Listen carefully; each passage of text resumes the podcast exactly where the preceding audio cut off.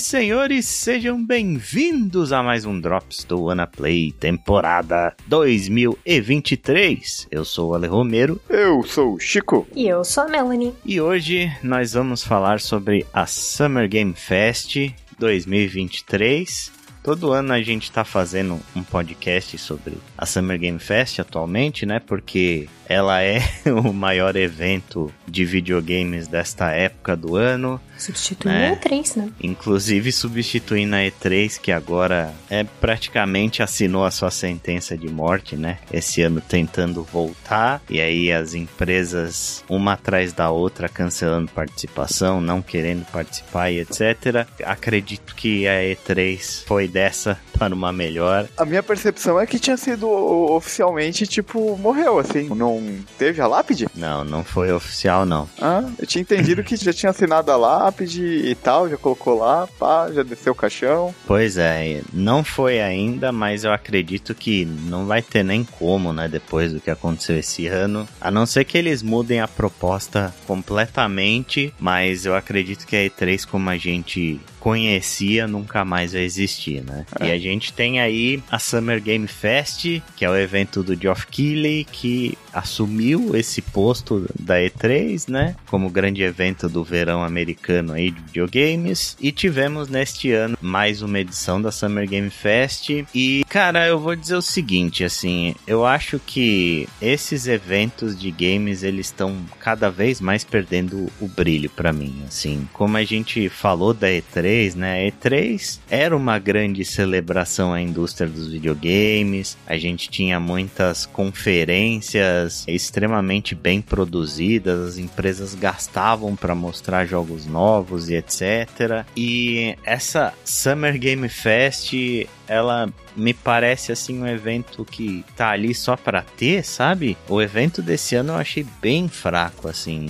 O que me parece é que os grandes anúncios de jogos eles estão ficando mais pro final do ano agora, né? Pro The Game Awards, que é onde a gente tem todos os World Premiers e etc. A gente não vê mais grandes surpresas em eventos como a Summer Game Fest, tirando uma coisa ou outra, né, um anúncio ou outro, mas a gente não vê coisas mais bombásticas assim como foi, por exemplo, a lendária E3 de 2015, né, que na conferência da Sony ela anunciou Final Fantasy VII Remake, The Last Guardian e Shenmue 3. A mais bem sucedida venda de sonhos até agora, né? Exatamente. Eu gostava da E3 porque ela era, né, um show assim, ela nos vendia muitos sonhos e, e era legal. Ela era muito boa para criar hype para jogo, né? Uhum. Mas eu meio que sinto que as eras eram diferentes naquela época. Não tinha tanto Twitter, sei lá, as redes sociais ainda estavam em ascensão. E eu sinto que as redes sociais meio que fazem isso hoje em dia, se não oficialmente por meio de vazamentos. Então, no final de contas, quando a gente finalmente chega ao ponto de receber os anúncios e tal, meio que já sabe o que esperar. Talvez seja parte dessa falta de hype seja por conta disso. É, não acho que que as redes sociais já estavam bem alta no, nos últimos anos da E3, assim. Né? A própria E3 de 2015 e teve vários anos consecutivos. Tiveram anos, sim, com muitos vazamentos e... Ah, é isso... é mesmo. Inclusive, esse ano da venda de sonhos, o... quem que era o CEO da Sony naquela época? Que eles estavam zoando com a Microsoft por conta da maneira como eles trocavam jogos, alguma coisa assim. Ah, era o Jack Tratton. Da Sony? Uhum.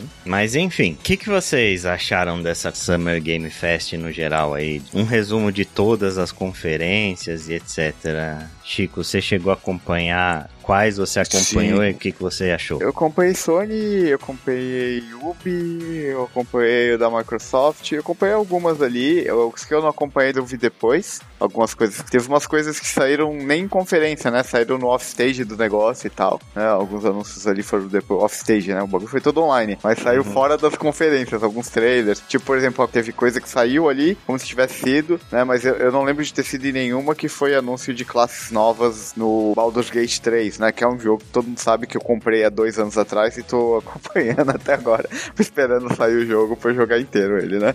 Mas boa parte das conferências, para mim, é aquela definição de poderia ter sido um e-mail. Hum. é bem isso mesmo. A da Capcom, cara, nossa senhora. É, é um monte de trailer legal. Eu não reclamo, porque, cara, eu gostei de ver os trailers. Teve vários jogos assim que eu gostei bastante. Eu, eu gostei de algumas coisas ali, tipo o Prince of Persia. Achei bem legal. Eu fiquei uhum. com vontade de jogar. Vocês vão rir da minha cara, mas achei legal o anúncio do Assassin's Creed Mirage. O novo, o, o de verdade, Mirage. o Mirage, né? Eu vi que teve o Path of Exile, também dois. Cara, é o estilo de jogo que eu gosto. Teve bastante coisinhas assim legais. O novo Sonic Mania, oh, né? Velho Sonic clássico barrigudinho. É, Sonic clássico sempre faz sucesso, né? Então teve várias coisinhas legais. Sandland, que foi o joguinho novo do Akira Toroyama, né? Da Bandai Namco. Uhum. Então, assim, é um monte de trailer legal, mas a pergunta é: precisava de uma conferência? É um monte de trailers. Tipo assim, pô, eu vou te falar que teve um monte de jogo que me chamou a atenção. O, o Banisher's Ghost of New Eden, tipo, achei bem legal. Aquele Paul Word, acho que tem menção homérica, né? É, pô, mano, Pokémon com arma de fogo, achei fantástico aquilo, cara. Muitos caras tiraram. Parecia, é. parecia anúncio de tipo 1 de abril, na boa. Quando eu vi aquele trailer, eu falei, cara, 1 de abril, né? Esse trailer não é possível. Mas assim, teve bastante coisa que eu achei legal, mas assim, Mortal Kombat, várias coisas assim que foram mostradas, que mostraram gameplay. O que mais me chamou a atenção foi o No Man's Sky 2. Uhum. A gente vai falar bastante dele ainda. é, né, sim, né, a gente vai falar, mas assim, dando um overview, assim, eu achei legal, mas eu acho que a estrutura, o tipo de evento não precisava ser um evento. Poderiam ser vários trailers sendo lançados no decorrer do mês. Eu acho que ia atrair e aderir mais. Mas beleza, você faz uma conferência, você atinge uma massa né, de público de uma vez, consegue mostrar um monte de coisa. O bom é que você mostra coisa que tá no hype e ali no meio você consegue enfiar as coisas que nem estão assim no hype, né? E conseguir audiência para aquelas coisas. Mas é, é, cara, é um monte de trailer. Para mim, nem parece uma conferência no sentido da coisa. É só um monte de trailer. Uhum. É, e você, Mel, o que, que você achou da Summer Game Fest 2020? 2023. Eu meio que concordo com todas as coisas que você falou, que, tipo, muito do que a gente viu na Summer Game Fest desse ano, a gente já sabia da existência dele, sabe? O que talvez tenha chamado a atenção para mim, que eu acho que quem acompanha o Wanna Play meio que já sabe. Ah, legal que mostraram finalmente o nome do próximo Like a Dragon, né? Que vai ser o Infinite Wealth. É, eles deram mais uma palhinha do Hellblade 2, mas também nada muito significativo ou nada que a gente não tenha visto antes. Achei legal o Star Wars Outlaws, né, que mostraram na conferência da Ubisoft. Na Ubisoft. Nossa, esse né, foi legal. Que é mais a cara do Chico, mas... Esse foi legal. É... Nossa, é verdade, eu tinha esquecido desse. Mentira, não foi o No Man's Sky o 2 que me chamou mais atenção. Foi o Star Wars. O que eu geralmente faço nessas conferências de jogos é fazer uma curadoria do que, que eu acho que o pessoal do Play vai falar nos próximos episódios do Drops, né? Então, da teve aquele Souls da Capcom, né? Isso pro Alê. O Lies of P? Não. O Kunitsugami, né? O Path of the Goddess. Ah, Isso, esse mesmo. Sim, esse é muito sim, a cara sim. do Ali. Daí veio Star Wars. Ah, esse é o Chico que vai jogar. é, o Prince of Persia e o Assassin's Creed, Chico também. Uhum. É, like a Dragon sou eu. O Final Fantasy VII Rebirth, né? Que eles meio que tentaram fazer um pouco mais de alarde. Ah, esse é o Ale que vai jogar. Uhum. O Cyberpunk, o Phantom Liberty vai pro Proto e assim sucessivamente. É, mas a maioria das coisas que o Proto joga não sai nesse tipo de coisa. É. Ah, tem. Muita alternativa. Tem o Starfield que eu vou passar o resto da minha vida chamando de Redfall, porque sim, né? E achei legal. Tipo, eu tenho zero interesse por esse jogo, mas eu sei que o Ale e o Proto estão mega hypados. O Chico, eu não sei. Chico, você tá afim de jogar esse jogo? Assim, se você. Qual? O Starfield. Starfield. Star. Starfield. Starfield, Starfield. Sim, sim, pra caramba. Eu, cara, eu hypei muito na época do No Man's Sky, eu joguei muito No Man's Sky, joguei até umas grandes expansões. O meu problema do No Man's Sky, que eu acho que esse jogo corrige com muitas aspas aqui, tá? É o objetivo. É, tipo, você ter missões, você ter coisas pra fazer. Pra mim, esse era o problema do No Man's Sky. No Man's Sky, pra mim, ele te deixava muito livre, tipo, era um jogo que, tipo assim, tanto que, olha, qual que era a maior coisa que você achava legal? O lance da exploração, de catalogar as coisas, sim. não é? Uhum. Tipo, Tipo, eu gostava bastante dessa parte, mas essa parte ela me prendia até um certo ponto. Eu acho que essa parte do Starfield, que acho que a gente vai falar mais dele, ter essa parte de missões e tal, pra mim isso daí me ganha muito, assim, tá? Mas eu adorei o, o No Man's Sky 2. É, eu, é que eu não, não imagino o Chico como o tipo de pessoa que, assim, joga Skyrim obsessivamente como o Proto faria, por exemplo, né? Mas é, eu acho que. Eu tô com 136 shrines no Zelda.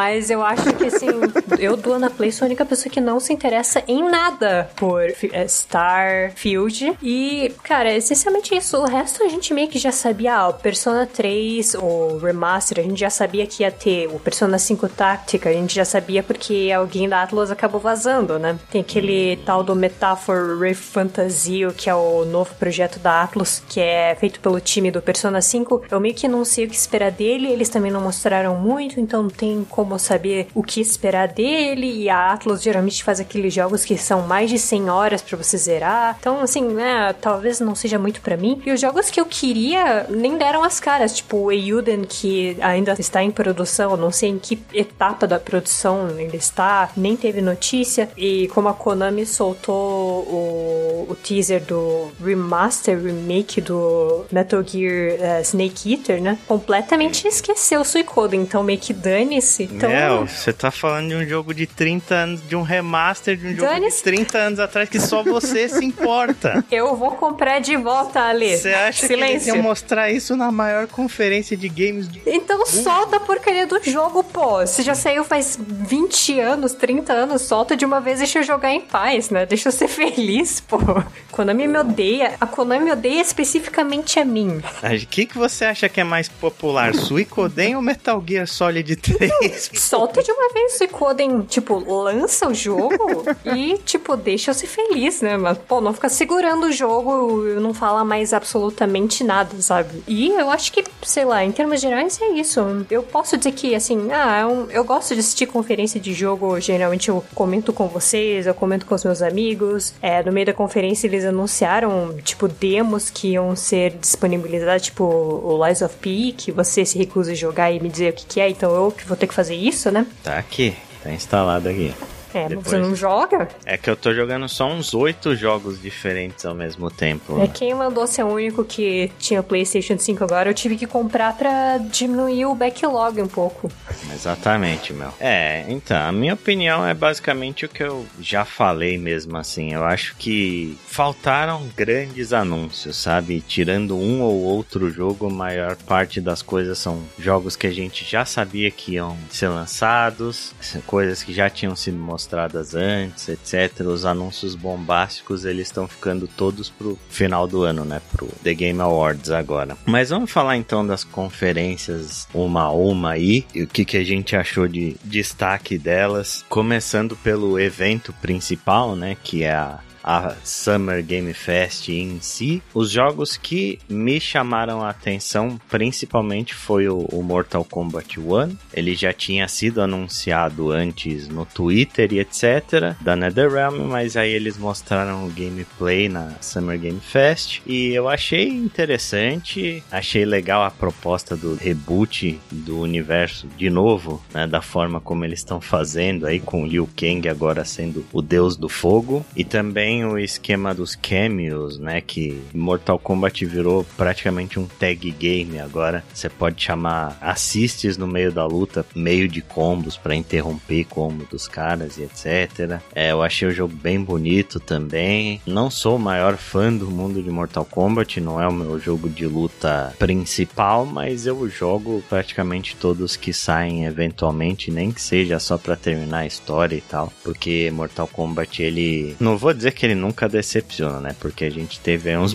bons anos de decepção com Mortal Kombat. Inclusive vazou o roster do Mortal Kombat 1 e tem um monte de personagem do Mortal Kombat Deception, do Deadly Alliance. Caramba, sério? Aham. Uhum. louco, volta mavado. Vai vir aquele cara bêbado lá? É. Não. Boraicho? Boraicho, Boraicho é, teve no. Mortal Kombat 11, mas não. Mas vai ter um monte de personagem obscuro dessa era aí que ninguém imaginava uh, que ia Mavado. Mavado gravado, eu acho E já que vazou o que, que vai ser os Special Hosts já? Os cameos? É, os Guest, os Guest. Ah, o guest vazou os do, do Season Pass, né? Vai ter o Homelander, o cara do Ah, o é, Pacificador, e eu não lembro mais quem. Mas acho que é, é tudo guest, os personagens do, do Season Pass. Os caras estão se especializando nisso. Mas é legal, assim, Mortal Kombat 1, bacana, sai agora antes do final do ano, né? Pra quem gosta, eu acho que tá bem apetitoso. O pessoal que testou, teve network test há pouco tempo atrás. Galera que testou gostou bastante. Então é um jogo promissor. Teve também o Prince of Persia The Lost Crown, que o Chico já falou, né? Ele foi mostrado no evento principal e depois eles mostraram mais um pouquinho na conferência da Ubisoft. É interessante. A Ubisoft costuma fazer bons jogos quando eles resolvem apelar para uma coisa não tão fotorrealista, né? Vide os Raymans e etc.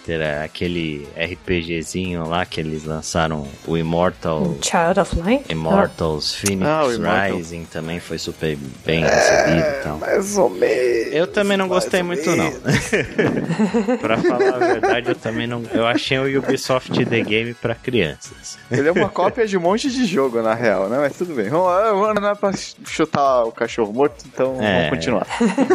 É, agora esse Prince of Persia, ele parece ter um combate legal e tal. Eu não sei se é exatamente o que os fãs de Prince of Persia queriam da série, um jogo assim, mas eu, É, Ele eu me achei- parece bem frenético, né? Se a gente pega os Prince of Persia até clássico, aquele lance dos combates ali, com o cara voltando no tempo, isso e aquilo, me pareceu aquela coisa que você olha no trailer ali do gameplay, você vira e fala, cara, isso deve ser difícil de fazer. É, então, Prince of Persia, desde o The Sands of Time, é basicamente o Assassin's Creed raiz, né, velho? O Prince of Persia The Sands of Time é toda a base de Assassin's Creed tá ali naquele jogo. Foi ele que criou. E os clássicos, clássicos de computador antigão e etc, é uma outra pegada, né? É, É, total. tanto que esse até lembra um pouquinho de ser side-scroller e tal. Para aí, né? Para aí, exatamente. E aí depois muitos anos de progresso no caminho. Mas eu não sei se é exatamente o que os fãs de Prince of Persia queriam, se eles não queriam mesmo um jogo mais no naipe do The Sands of Time, alguma coisa assim do Two Thrones, etc. né? A recepção foi meio mista pelo que eu vi da galera, mas eu achei interessante. Além dele, a gente teve o Sonic também, barrigudinho, bonitinho, parece fofo, gostei. Teve o Sandland, que o Chico já falou, que é um RPG aí do Akira Toriyama, né? O criador do É. Dragon Ball. Basicamente, Dragon Ball encontra Mad Max, né? Dragon Ball encontra Mad Max, exatamente.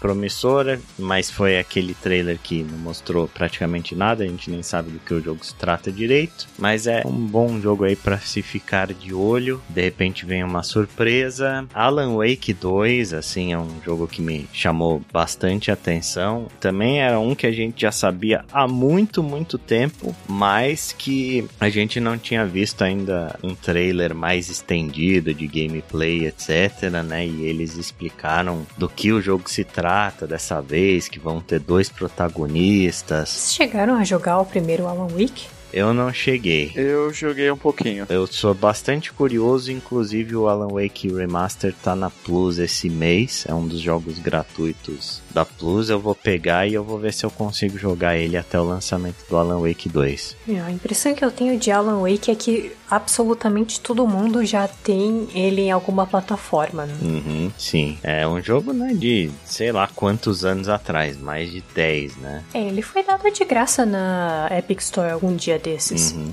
É, Então se bobear, ele aparece de volta. Aí tem essa remasterização. Acho que o principal que eu ouvi falar, a maioria das pessoas que jogou Alan Wake diz a mesma coisa: que o jogo é bom, que a história é excelente e tal, mas que o gameplay é muito shooter genérico. além de ser datado, ainda é muito genérico, né? E o Sam Lake, né? O nosso amigo lá, a mente por trás da Remedy, de Alan Wake, de todos os jogos da empresa, ele disse que Alan Wake 2 é a visão do que eles queriam da série desde o início, né? Que esse vai ser de fato um survival horror de verdade, que é o que todo mundo queria pro primeiro Alan Wake, mas a gente estava numa era dos videogames onde todo mundo achava que os survival horrors tinham morrido. E aí eles mostraram um pouco do gameplay, eu achei bem legal, achei um jogo muito, muito, muito bonito e eu tô bastante curioso para ele aí, especialmente porque a Remedy é um estúdio muito competente, gostei muito de Control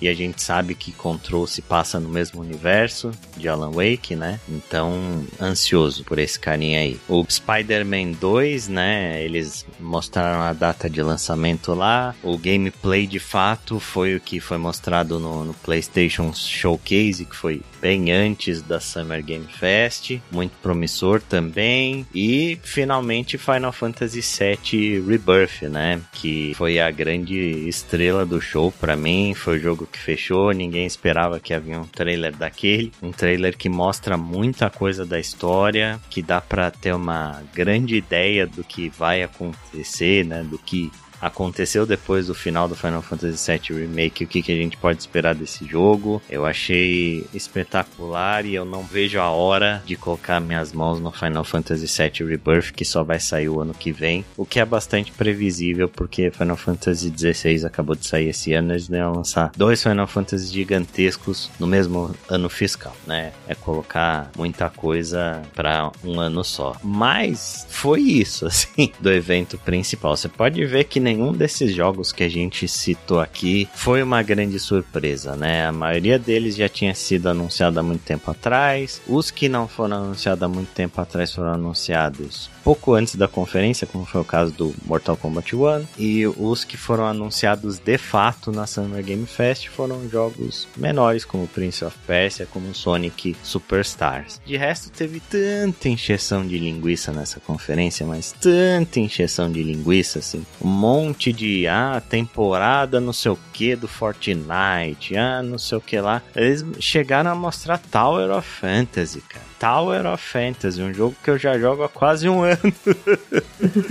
e que, tipo, nem tem uma player base tão grande assim. É muita falta de coisa pra fazer. Trailer do, do Honkai Star Rail também, etc e tal. E mostraram que Skull Bones ainda tá vivo. É, Skull and Bones veio na conferência da Ubisoft, mas, né, mostrado muito pouco também. É, basicamente só os caras cantando no palco. É, para esconder que eles não têm gameplay para mostrar, eles botaram uma bandinha legal tocando que aí a galera fica empolgada, mas na realidade não tem nenhum gameplay para mostrar do jogo, por isso que eles não mostraram nada na conferência. Eu né? só imagino como é que deve estar o desenvolvimento desse jogo. Ah, é um dos maiores developers development hells da indústria atual, assim. Eu só tô esperando a reportagem do Jason Schreier a respeito. Já teve, já, já teve. Dedicada a isso? Teve? Uhum, claro. Caramba. Já teve reportagem do Jason Schreier, ele falando que o jogo já sofreu uns quatro reboots, que faz muitos e muitos anos que ele tá passando por development hell e tal, e que a galera só não cancelou porque existe um acordo com o governo de Singapura que eles são obrigados a lançar o jogo. Por isso que ainda tá vivo. Mas não esperem nada desse jogo. Então este foi o evento principal. Mais algum dos jogos da, do evento principal da Summer Game Fest que chamaram a atenção, além dos que eu falei. Fora a demo do Lies of P. Demo do Lies of P. Também é um jogo que a gente já sabe há quanto tempo que existe. Três anos. Um dos raros jogos Souls-like que eu quero jogar. E eu não sei dizer porque o lance é que. Mel, eu... é Bloodborne, Mel. Eu Joga sei. Bloodborne. Eu tenho Bloodborne. É igual, é igual, Mel. Eu sei, é, é esse o lance. Não, é que eu sinto que eu não me dei muito bem com o Bloodborne, mas eu quero dar uma segunda chance pra ele. Nossa, é, então você não vai se dar bem com esse jogo. Porque... É por isso que eu pedi pro Ale testar. Ele provavelmente vai dizer, Mel, esse jogo não é pra você, mas eu vou jogar de qualquer maneira, sabe? É, eu vou testar, mas. Aliás, você pode testar também agora. Posso, agora eu posso.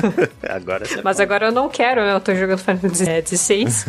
Justo. Olha, o, o único assim, que acho que a gente não citou que me chamou a duas coisas, né? Uma foi o Nicolas Cage. Ah, do Dead é. by Daylight. É, anunciaram o Nicolas Cage.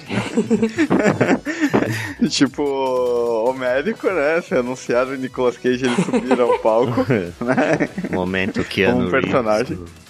Cyberpunk. É. E uma outra coisa, assim, que chamou a atenção, que também não é uma coisa assim, mas eu não sei se vocês repararam que não é jogo, mas o anúncio de uma série de live action de Twisted Metal. Sim, também já tinha sido anunciado há muito tempo, mas agora eles mostraram o trailer e parece uma bosta. tipo uma série de Twisted Metal. Que grande ideia, né? Disseram zero pessoas. é, não pedimos por isso, né? Tudo bem.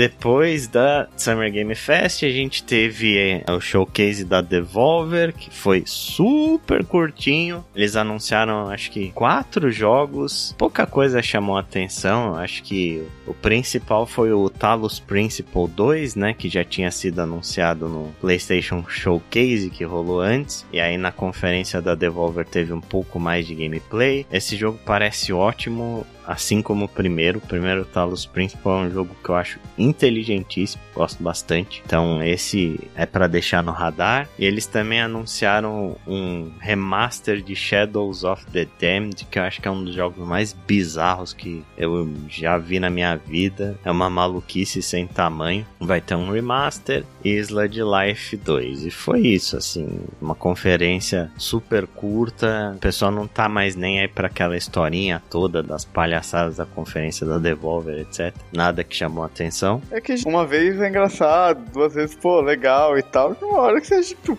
É. De, De novo, novo, né? de novo essa mulher falando merda e sangrando e não sei o que. Fala, tá bom, né? Já deu. É, chega uma hora que perde a graça, assim. A piada, tipo, contada aí infinitas vezes, tipo. É.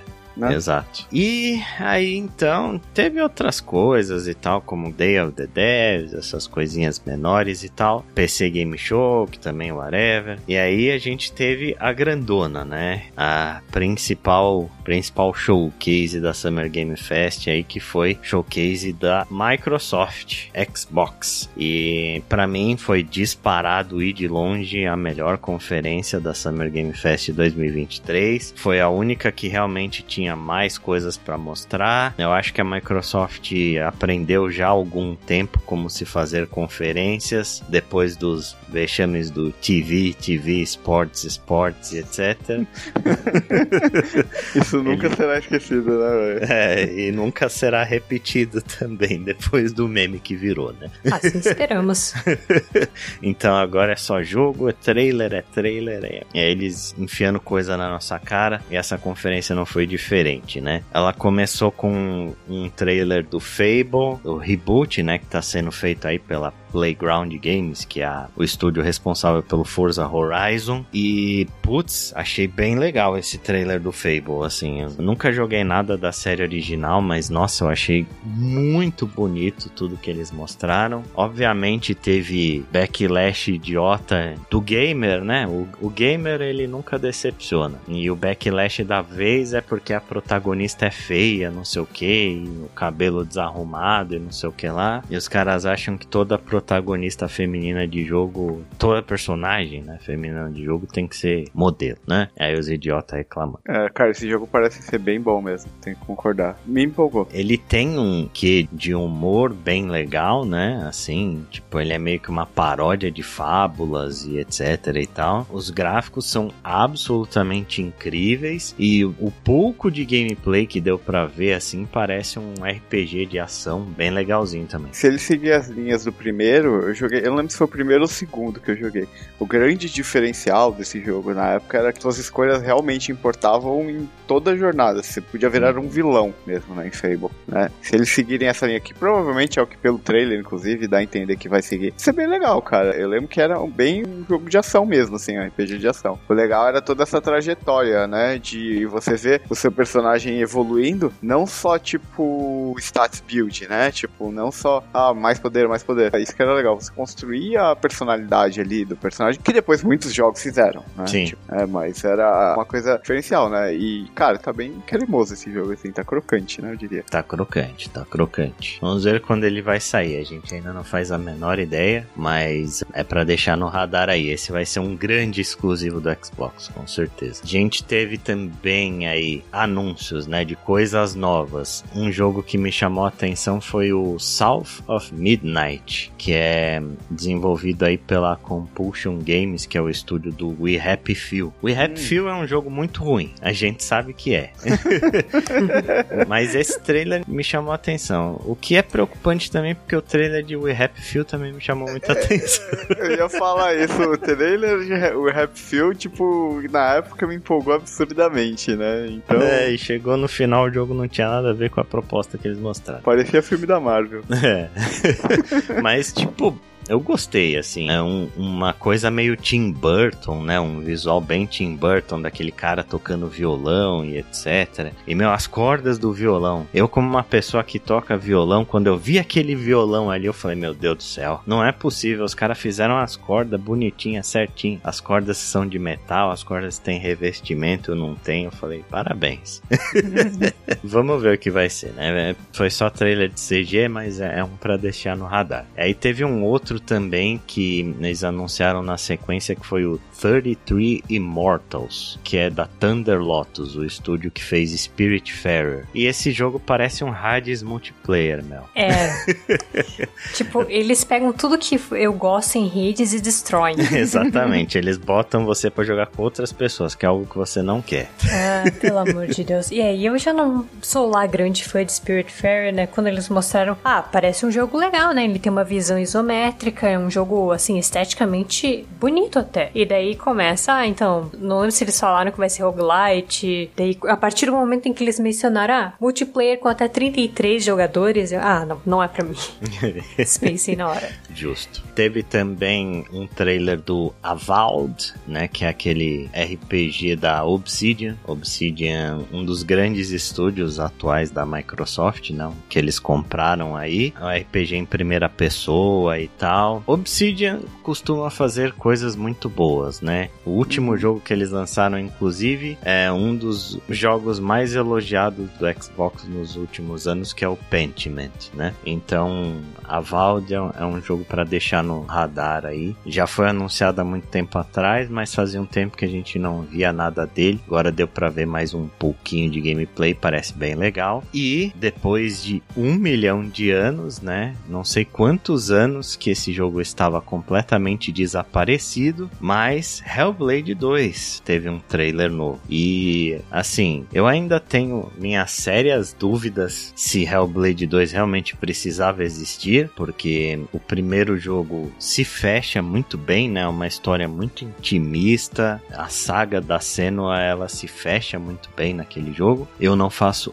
a menor ideia do que esperar de Hellblade 2, mas tudo que eles mostraram até agora, né, desses, sei lá, três trailers que já saíram, é bastante impressionante. Assim. Finalmente, uma estimativa de lançamento hum. a gente teve aí que vai ser no começo do ano que vem. É, pelo pouco que eles mostraram, parece que ele não vai necessariamente ser apenas um jogo de ação, né? Ele vai continuar com aquela mesma pegada de ser uma história mais na cabeça da cena, que é uma coisa que já me anima um pouco, que eu tava com medo da história se expandir e meio que se perder, né? Em virar só mais um jogo de ação meio que genérico, mas aparentemente não vai ser isso. Aparentemente ainda existem traumas que a cena precisa resolver. Então Sim. vamos ver do que, que se trata, né? Porque eu sinto que eles mostraram esse jogo, mas ainda não falaram muito do que ele realmente vai ser. Sim. Eu tô com a lei, eu acho que o primeiro jogo ele é autossuficiente, não tem necessidade nenhuma de ter outro mais. É, eu espero que eles estejam estejam escondendo as coisas propositalmente para não estragar surpresas e etc. Mas eu realmente não sei o que esperar desse jogo. Eu sinto que entra muito um pouco do que a gente já tinha discutido a respeito antes de um jogo que tem um foco muito forte na história. Como é que você faz para você vender um perfume num trailer, né? Uhum, exato. Fazer propaganda de perfume. Exato. É, daí a gente teve os anúncios dos personas, que a Mel já comentou aqui. É, o DLC do Cyberpunk que teve o seu primeiro trailer. Vamos ver, né, como é que vai sair dessa vez.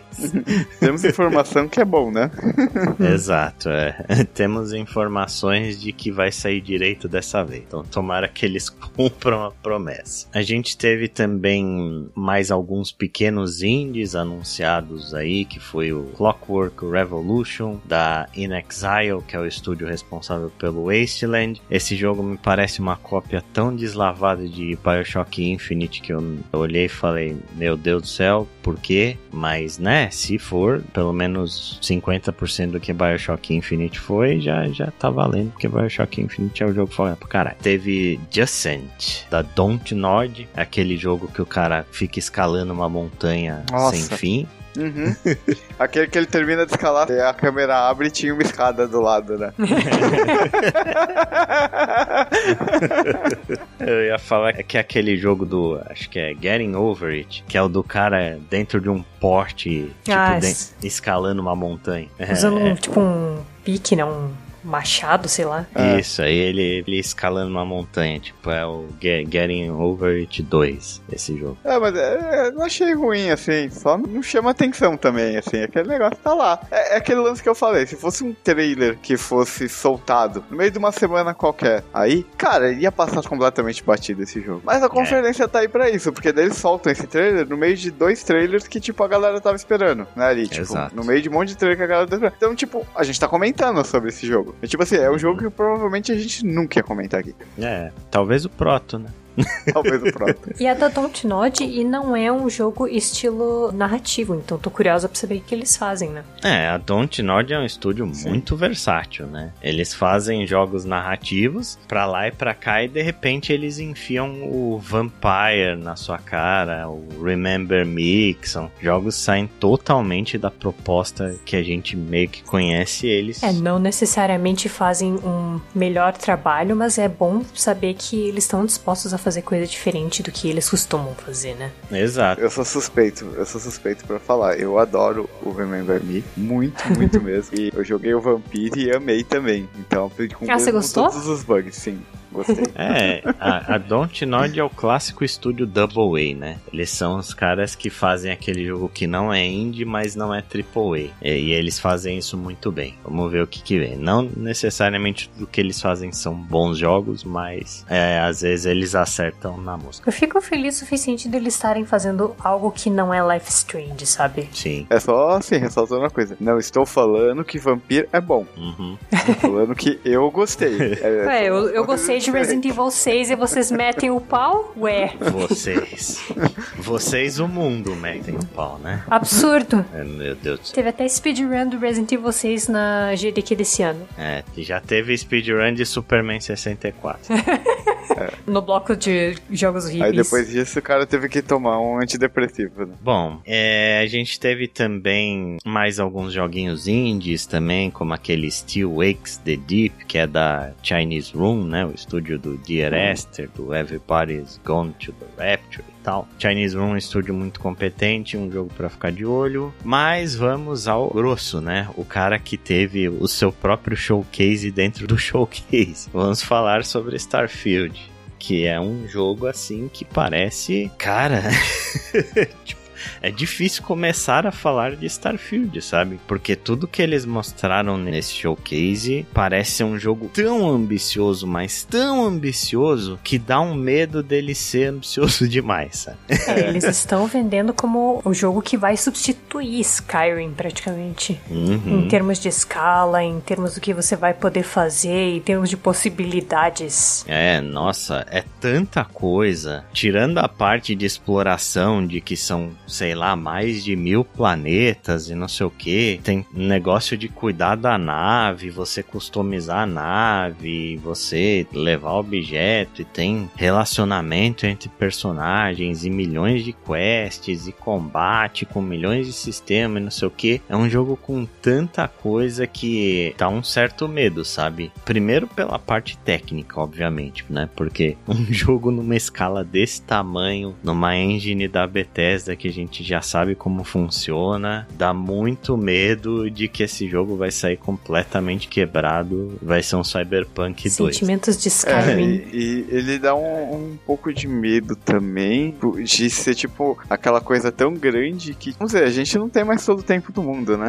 Pois é. É um jogo para você completamente perder sua vida, né? Assim como foi Skyrim. É, Skyrim é, então. tem gente que joga até hoje. Enfim, né? Vamos ver se de fato ele vai sair no final do ano, se é um jogo que vai. Vocês acham mesmo que vai sair no final que... do ano? Eu acho que sai, eu acho que sai. Eu acho que vai sair na data, acho que não vai ser adiado, não. Mas assim, eu ia perguntar o que, que você achou do combate, Ale? Que foi um ponto que eles mostraram bastante, até que é um ponto que não tinha sido mostrado tanto antes, né? Cara, eu achei bem ruim.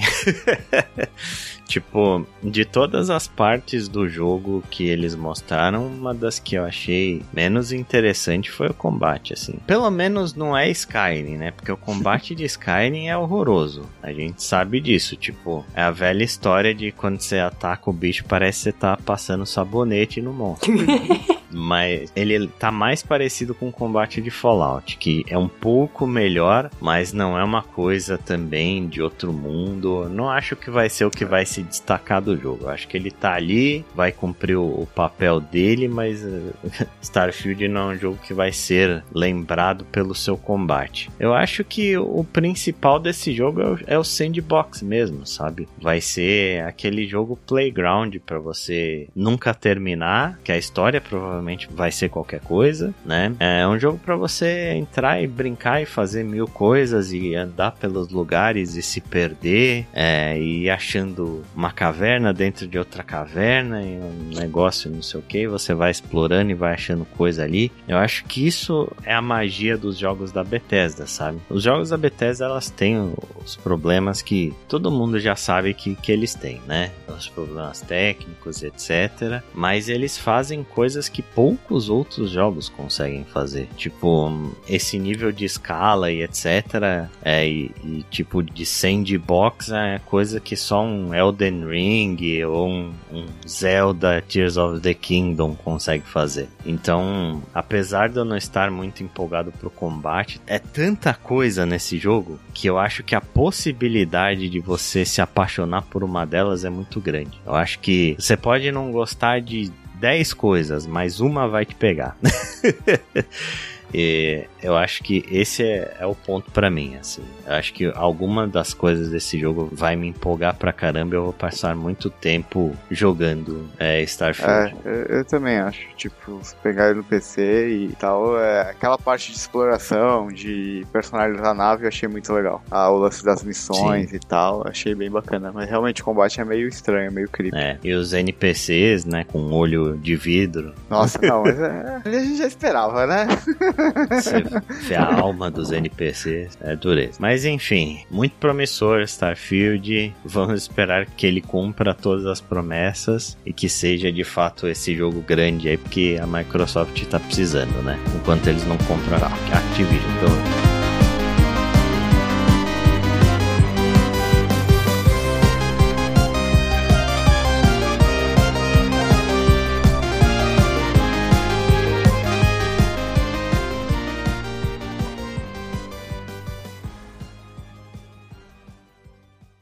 E aí a gente teve Ubisoft.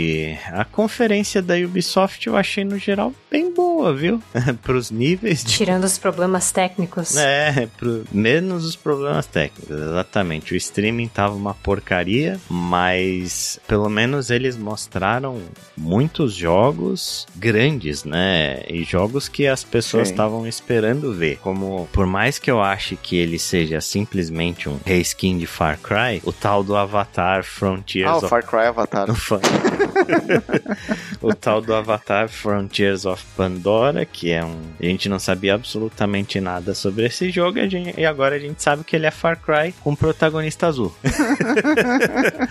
é, sério, zero empolgação por esse jogo. Parece muito qualquer coisa. É, eu já enjoei de Far Cry, então. Aí a gente teve o, o gameplay do Prince of Persia, que a gente já falou, né? Teve o nosso querido Skull and Bones, que Foi o que eu e a Mel estávamos comentando, que os caras botaram uma banda para tocar no palco para você não perceber que eles não tinham gameplay nenhum para mostrar, é. né? E, e, e, esse jogo ele é complicado. Eu amei o, o, Far Cry 4, né, que é o Black Flag, né? uhum. né? Far Cry não, desculpa, oh, Assassin's Creed, Creed, né? É, o Assassin's Creed, que é da onde veio esse jogo, né? Esse jogo na época foi anunciado que o, o Assassin's Creed 4 fez um puta sucesso, né? Todo mundo curtiu a parte de exploração naval, combate naval, que era a melhor parte daquele jogo. Tipo, era muito bom explorar as ilhas e tal. Cara, era, era fantástico, né? E aí eles vieram, na época, anunciar esse jogo. Nem lembro quantos anos atrás já. O Ale deve saber. O Ale normalmente guarda foi, Foi começo do PlayStation 4, né? Começo da geração do PlayStation 4. É, e, e, aí todo mundo empolgado. Cara, eu confesso que assim, a, a, banda tava muito boa, eu me empolguei com saber que esse jogo ainda vai sair, né? Mas eu não sei, me dá um pouco de medo, porque será que vai ser bom, né? Essa é a pergunta, não, porque. Não vai.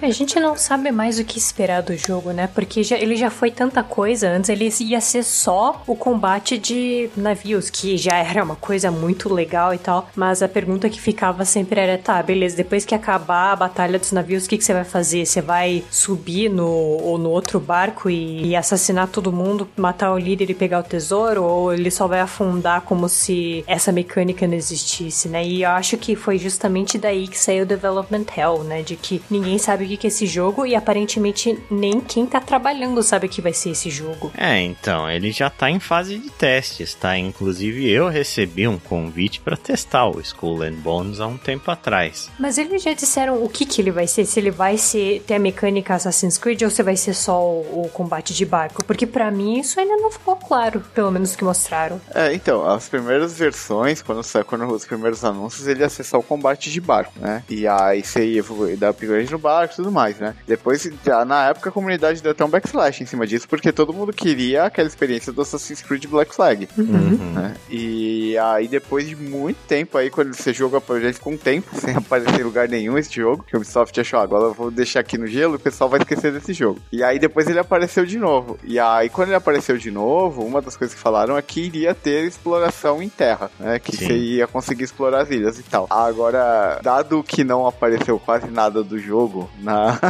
coisa, é, fica a incógnita de qual que é o status atual desse jogo, né? O que, que ele vai ter de verdade agora, né? É exatamente é. por isso que eu digo, eu não sei o que esperar desse jogo, porque se a gente for levar em conta o que era o Black Flag, que era Assassin's Creed, que era o, as batalhas de navio, que era tomar os fortes, mas também tinha, tipo, ele tinha as duas mecânicas, então o que eu esperaria de Skull and Bones é que é um Assassin's Creed com um foco maior no navio e sim, sei lá, o, a história de Assassin's Creed, sabe? Não, mas ele vai ser multiplayer, ele vai ser jogo online, o Skull and Ah, ele vai ser multiplayer? É, sim, ele vai ser multiplayer. O que é mais estranho vai ainda. Vai ser você jogando contra os barquinhos de outras pessoas. Então, é essa a questão. Então ele vai ser tipo aquele da Microsoft, o... o... Sea of Thieves. Sea of Thieves? É, então, provavelmente, só que com um foco mais na batalha naval em si, né, do que uhum. o Sea of Thieves é um FPS, né, que tem as partes de navio e etc. Mas o, o Skull and Bones ele vai ser mais focado na parte do navio mesmo. É, o, o coisa tem bastante essa parte do navio, você monta a tripulação e tal, normalmente joga multiplayer, história do navio, tem toda essa parte também, só que ele é cartoonizado, né? Sim, e eu conheço pessoas que gostam bastante desse jogo até hoje, viu? Sim, tem uma comunidade grande que joga. Eu não jogo, mas eu acompanho o pessoal. É, tanto que saiu aquele conteúdo do Monkey Island pra ele, né? Sim, Sim foi anunciaram recente. na conferência da Microsoft. É um jogo que tá vivo até hoje. De vira e mexe sai coisa pra ele. Uhum. É, tem sua comunidade. Mas, né, complicado. Com um jogo que os caras não mostram absolutamente nada de gameplay. Que quem testou não se interessou muito em testar de novo. Nem não gostou muito do que viu. É muito difícil a gente, né, botar fé que esse jogo vai ser bom. Eu acho que é, vai ser um milagre se depois de todo esse development hell e essas reações negativas, esse jogo acabe sendo bom no final das contas. Vamos ver, vamos ver quando ele vai sair, a gente ainda não sabe. Então aí tivemos também Assassin's Creed,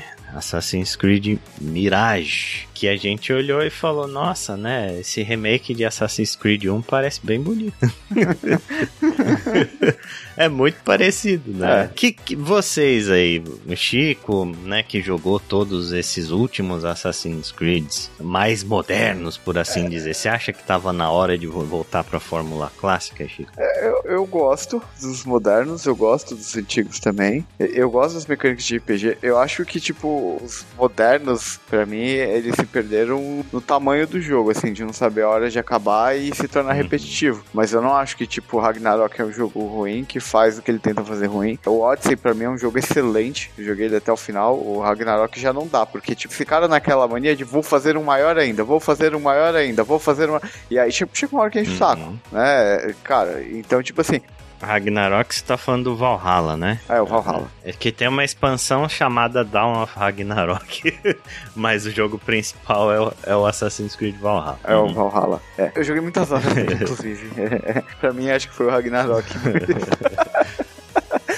Mas eu não acho que, tipo assim, eu gosto desses modernos, eu gosto das mecânicas e tudo mais, mas eu acho saudável eles voltarem, tá? Só que eu queria entender assim, porque não precisa simplesmente. Eu não sei como, obviamente, a gente viu uma parte do jogo. Eu, eu não acho que ele precisaria abandonar tudo que teve nos modernos, sabe? Uhum. Eu acho que dá para chegar num meio termo ali. Eu acho muito legal a, a, parte RPG, né, de evolução do personagem e tudo mais, que foi o que focou muito, né? Então, tipo assim, eu não sei, eu acho que eles poderiam chegar no meio termo, mas não me parece que é o caso. Me parece que é um remake do primeiro mesmo e pronto. Né? pois é, inclusive eles falaram que em termos de tamanho de mapa é bem menor. Eles falaram que o tamanho desse é, do mapa do Mirage é mais ou menos o do Assassin's Creed Unity, assim, que já é um jogo razoavelmente é. antigo. Antigo, né? Então. Espero que os bugs também não é, sejam. Não, eu espero que sejam os mesmos. Eu quero ver aquela cara maluca com os olhos bugalhados e os dentes aparecendo. Eu quero exatamente aquilo. Se não tiver nem compra. Foi um dos grandes memes que assim que eu usei durante muito Ainda usa? É. Ainda usa. Eu acho que o jogo ser menor é uma boa ideia. Eu acho que é acertado, assim. E aí, cara, vale a pena voltar pras origens e tal. Comunidade que gosta, que é fãzaça de Assassin's Creed, tá tava reclamando bastante desses novos, assim, então eu acho que a gente tem um monte de RPG mundo aberto, não vai fazer falta, não. Justo. E você, Mel, como tá o seu nível de empolgação pro Mirage? Nossa, eu travei no Odyssey nunca mais joguei. Eu acho que eu sinto muita falta da fórmula antiga do Assassin's Creed. O último dos clássicos que eu joguei foi o Syndicate, que eu gostei muito, muito, muito, mas também não fiz tudo. E eu acho que eu tenho bem menos paciência que o Chico para ficar indo atrás de coletável, de desafio e tudo mais. Em termos gerais, eu gosto muito de Assassin's Creed, eu só acho que a fórmula ele saturou, né? E mesmo esse tempo de folga que eles deram, meio que não, não esfriou ainda. Eu acho que se for assim, eu prefiro até jogar os antigos, rejogar os antigos, do que jogar mais um Assassin's Creed que vai ser a mesma coisa que todos eles, sabe? Uhum. É, eu não sou grandes fãs de Assassin's Creed. Nunca foi, né? Nunca fui, cara. Nem Assassin's Creed 2, que é o jogo que todo mundo ama, de paixão e etc. É, não me chamou lá tanto a atenção. Não é um jogo que eu guardo na minha memória. Meu Deus do céu, Assassin's Creed 2, que Não. E também, tipo, dos modernos, eu gostei bastante do, do Odyssey, mas também eu acho que ele é grande demais e ele acaba chegando uma hora que satura. Eu acho que Assassin's Creed para mim não tem muito jeito, não, sabe? Eu não vejo muito como Assassin's Creed é seria uma série que conseguiria me ganhar. Por isso que eu meio que faço a curadoria dos jogos quando eu vejo eles, porque eu acho que entre nós as únicas pessoas que têm paciência para jogos maiores são o Chico e o Proto, né? Que passam mais tempo efetivamente jogando e aproveitando o jogo do que nós dois, que você geralmente é a pessoa que quer jogar os lançamentos e eu sou a pessoa que quer tirar os jogos do backlog. É... Você tá falando que o Alê não é um cara que morre num, num jogo, tipo, ali eternamente? É sério que você tá falando isso? Como assim? Não, mas é diferente. A, a, Mel não tá falando de jogo live service. eu tô ah, falando de jogos gigantes. Jogo live service eu nem conto. Ele é, é trabalho do Alê. Tipo, o trabalho do Alê é. é bater ponto no Destiny e no Honkai. Não, não é. sei agora, né? Que você disse que tava meio de saco cheio dos Honkai, da, dos Mihoyo da vida, né? É, sim. É, mas Destiny, né? Minhas 5 mil horas de Destiny não me deixam Cara, mentir. No dia em que acabar Destiny, o Alê, tipo, a, a gente vai conseguir ver a alma do Alê saindo. Não, eu não sei o que eu vou fazer da minha vida. Vou ter que achar um propósito de viver quando acabar Destiny. sei. Mas, de fato, que é o que você falou mesmo. Tipo, jogos live service, eles me prendem tal, porque existe uma certa questão do grind, etc. Mas jogos gigantes. Ah, eu, eu tenho medo de fazer social também, né? É, e jogos gigantes com final, eu não tenho muita paciência, não. Eu acabo. Muitos deles eu acabo dropando no meio quando eu vejo que o jogo tá se arrastando, sabe? Mas ok, né? Por último, na conferência da Ubisoft, a gente teve uma grande surpresa aí. Eu acho que talvez uma das maiores surpresas, um jogo que ninguém meio que fazia ideia que existia, que é o tal do Star Wars Outlaw. Esse jogo parece legal. Cara, esse, esse jogo foi o único jogo, assim, que realmente, assim, eu travei ali na hora que tava passando. Falei, nossa, cara, que bagulho animal. Uhum. Esse é o jogo mais cara do Chico que teve na conferência da Ubi. É. Eu acho que na E3 inteira. Na, na não E3, né? Na não E3. Não, eu, eu fiquei super. Assim, eu adoro diversos Star Wars, então eu já fui querer saber quando que se passa o jogo, quis entender tudo. Né? E aí teve umas entrevistas depois que contaram tudo, né? Que os caras falaram quando se passa é. e tudo mais. Inclusive, é, é, legal, se não me engano, ele se passa entre o Retorno de Jedi e. e o Império Contra-Ataca, né? É, o Império Contra-Ataca e o Retorno de Jedi, né? Então, que é um período que não tem muito jogo, assim, nem série, nem nada. Normalmente, os jogos, filmes e tal, eles passam ou antes da trilogia clássica ou depois, né? No meio dela, cara, é muito legal. Tipo, uma coisa que passa ali no meio, assim, sabe? E Sim. uma outra coisa legal, cara, é eles explorarem o universo Star Wars sem os Jedi, assim, sem a, toda a parte da força ali, né, cara? Porque aparentemente é. É, vai ser isso, né? Então é, é, bem legal, cara. Eu, eu empolguei bastante. Achei o gameplay, assim, parece bem divertido. Obviamente tinha que ter uma criatura fofinha, porque senão não é Star Wars. Sim, sim, óbvio. eu acho que alguns dos grandes acertos desse jogo, né? Primeiro que você falou de ser um universo sem Jedi, você é meio que um Han Solo, Sim. né, cara? É mais uma coisa assim de você joga com uma mercenária que anda pela galáxia em naves, etc. Então, tipo, ele vai ter os seus momentos No Man's Sky também de exploração planetária, de batalha espacial, que é muito fascinante. Acho bem legal. E o segundo é o que você falou também da, da parte do lore, né? Porque, tipo, se o cara me faz um jogo de Star Wars que não tem foco no lore nem na história, o cara não entende quem. Não entende o público-alvo, né? Star Wars. Exatamente, cara. Pô, se você fizer um jogo de Star Wars que não tem história, você não entende qual que é o seu público-alvo, meu. Os caras amam Star Wars há 30 anos por causa da, da história, né? Vamos ver o, o quanto a Yubi vai acertar nesse ponto aí. Tomara que eles entendam o público-alvo deles mesmo. É, mas... é, já escolheram um período legal e um set piece bem legal. É, me parece bem legal, assim. Tudo que falaram e tudo que foi mostrado tá bem polido também, o que foi mostrado ali. Tudo pareceu muito, uhum. muito bacana, assim, muito legal, assim. Aparentemente você não joga com um personagem super overpowered. E nenhum usuário da força, né? É, me passou a sensação ali naquele gameplay, por exemplo, que, cara, a, a chance dela morrer ali era real, assim, sabe? Do personagem, tipo, ter que começar tudo de novo e tal, Sim. né? Se ele cometesse um erro ali. Uhum. E, tipo, eu achei muito legal, assim, cara. É, é, um jogo que me empolgou, assim, pra jogar. Não tem data ainda, né? Não. Não sei se, né, se é ano que vem, mas eu não me lembro de ter data, não. Mas é, é promissor é promissor. É, eu só espero que ele não caia no defeito de, de ser grande demais, assim, né? De querer ser ambicioso demais se ele for uma experiência mais contida, tipo o Guardians of the Galaxy. É, eu acho muito difícil, Ale, ser grande demais por um pequeno motivo. É licenciamento da Disney. A Disney ah. não vai deixar eles fazerem um negócio procedural com Star Wars, por exemplo. Tudo que tem ali provavelmente tem que passar por uma aprovação de licenciamento da Disney. Nada tipo de Star Wars, Marvel, tipo. Que a gente até falou naquele outro podcast quando falou de Marvel. É, Star Wars é a mesma coisa. É, é uma das empresas mais chatas para licenciar coisa. Star Wars é a mesma coisa. Então eu acho muito difícil ser gigante porque não pode ser procedural e eles vão ter que fazer, tipo, mundo a mundo, praticamente. Tem que ser coerente com o lore. Eles não podem criar um planeta, tipo, provavelmente tem aprovação da Disney, porque os fãs vão falar, tá, que planeta é esse? Onde ele tá? Tá em Elder Ring? Ele tá, tá onde? Tipo. então, tipo, é muito complexo, assim. Eu acho que vai ter meia dúzia de planetas ali e você vai ficar, tipo, explorando nesses ambientes, sabe? Uhum. A minha percepção, assim, eu, eu, apostaria mais nisso, sabe? Tomara. Do que um, uma coisa mundo aberto, tipo, não, Sky. Universo aberto, é. né? É, tomara, cara, tomara. É um jogo que pareceu bem legal aí. Vamos ver se a gente descobre mais sobre ele nos próximos meses, talvez um trailer no Game Awards e tal. Quero que tenha cor dos cães, Ok, então fechando, eu acho que não tem nem muito o que se falar sobre essa conferência, mas existiu a conferência da Capcom. Ah, foi é? sem dúvida uma das conferências já feitas. Esse sim foi o. Isso podia ter sido um e-mail. Esse não foi nem um e-mail, esse foi aquela mensagem de Slack de duas linhas. Sim. É. Arroba here, né?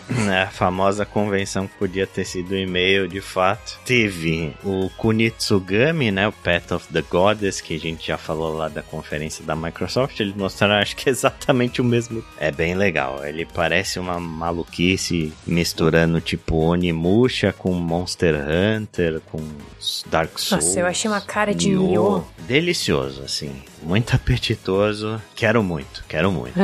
então, quero mais detalhes sobre esse jogo. Teve um também extremamente curioso, que foi o trailer do Pragmata, né? Pragmata é um jogo que eles anunciaram em 2020 com previsão de lançamento acho que para 2022. Chegou em 2022, eles disseram que tinha sido adiado para 2023 e nunca mais se ouviu falar nada desse jogo. Aí de repente eles mostram um trailerzinho com a protagonista lendo um papel dizendo que o jogo foi adiado de novo. Eu achei muito bonitinho, mas tipo, o jogo agora não tem simplesmente data de lançamento, assim, foi adiado indefinidamente. É, o pessoal essencialmente dizendo, esse é sem sombra de dúvidas o jogo em que estamos trabalhando. né? Exatamente. Né? Possivelmente temos um novo Deep Down aí. Mais um jogo que nunca vai ver a luz do dia, mas. Ah, um pouquinho sobre Dragon's Dogma é, 2. Exato. Teve mais detalhes de gameplay sobre Dragon's Dogma 2, que parece bem legal, mas já foi mostrado tanta coisa, né? Então a gente olhou e falou: ok, legal, a gente já sabia. Tirando isso, eles anunciaram um monte de remaster, tipo o remaster do Ghost Trick, o remaster da de Ace Attorney. Que é coisa que já tinha anunciado antes, né? Eu até nem entendi porque apareceu aí de volta. Não, os caras conseguiram botar um trailer da Capcom ID na conferência. Eles botaram um trailer de login na conferência. É, esse, é, esse, é, o cúmulo da falta do que apresentar. Exatamente. então, não precisava nem ter feito, estava pela obrigação ali. Mas, enfim, essa foi aí a, a Summer Game Fest, ou a maior parte dela deste ano. Já foi anunciado pelo Geoff Keighley que a gente vai ter uma Summer Game Fest 2024, obviamente, né? Eu acho que agora é o que a gente vai ter de evento de games daqui para frente, mas é, não deixa de me deixar um pouco triste aí ver que escalou tanto para baixo assim, né, as conferências e eventos de game comparado com o que a gente tinha antes. Dá para entender, obviamente, porque a E3 não apela mais para as grandes empresas, porque eles tinham que pagar para estar tá lá e tinham que pagar uma baita de uma grana. Agora, com conferências online, com a maior parte do evento sendo online, custo é muito menor. Eles já têm o seu público cativo, então eles não precisam fazer uma coisa megalomaníaca para atrair gente e tal. Mas, né, é, é, meio triste, assim. Eu acho que a, a Summer Game Fest ela faz tudo que a E3 faz muito pior. eu acho que esse é o meu sentimento, especialmente aí sobre essa edição de 2023, que pra mim foi bem, bem fraquinha. Mas é isso, né? Então, ano que vem teremos mais uma, final do ano teremos Game Awards, no meio do caminho aí teremos outros grandes eventos de games e vamos ver o que, que as empresas têm para anunciar pra gente. Mas por enquanto a gente vai encerrando esse podcast. Acesse lá o nosso site, wanaplay.com.br. Lá você encontra todas as edições do Drops deste ano e de anos anteriores, inclusive falando sobre as outras edições da Summer Game Fest e da E3. Tá tudo lá bonitinho, documentadinho. Siga a gente nas redes sociais. A gente está no Twitter, no arroba WannaPlayPod. A gente está também no Facebook, facebook.com.br WannaPlayPod e no Instagram, instagram.com.br WannaPlayPod. Acompanhe também as nossas lives lá na Twitch. A Mel joga diariamente durante a semana na Twitch toda vez um jogo diferente. Então, nesse momento ela tá na sua jornada em Final Fantasy XVI, estreando PS5. Uhul. É, uhul. Então, é, acompanhe as nossas lives lá no twitch.tv barra WannaPlayLive. E se você quiser mandar um e-mail ou comentário pra gente, você pode mandar um e-mail no contato arroba ou deixar um comentário no post deste episódio. A gente lê tudo e interage sempre da melhor maneira possível. Então, nos vemos daqui a 15 dias. Um abraço para todo mundo e até a próxima. Falou!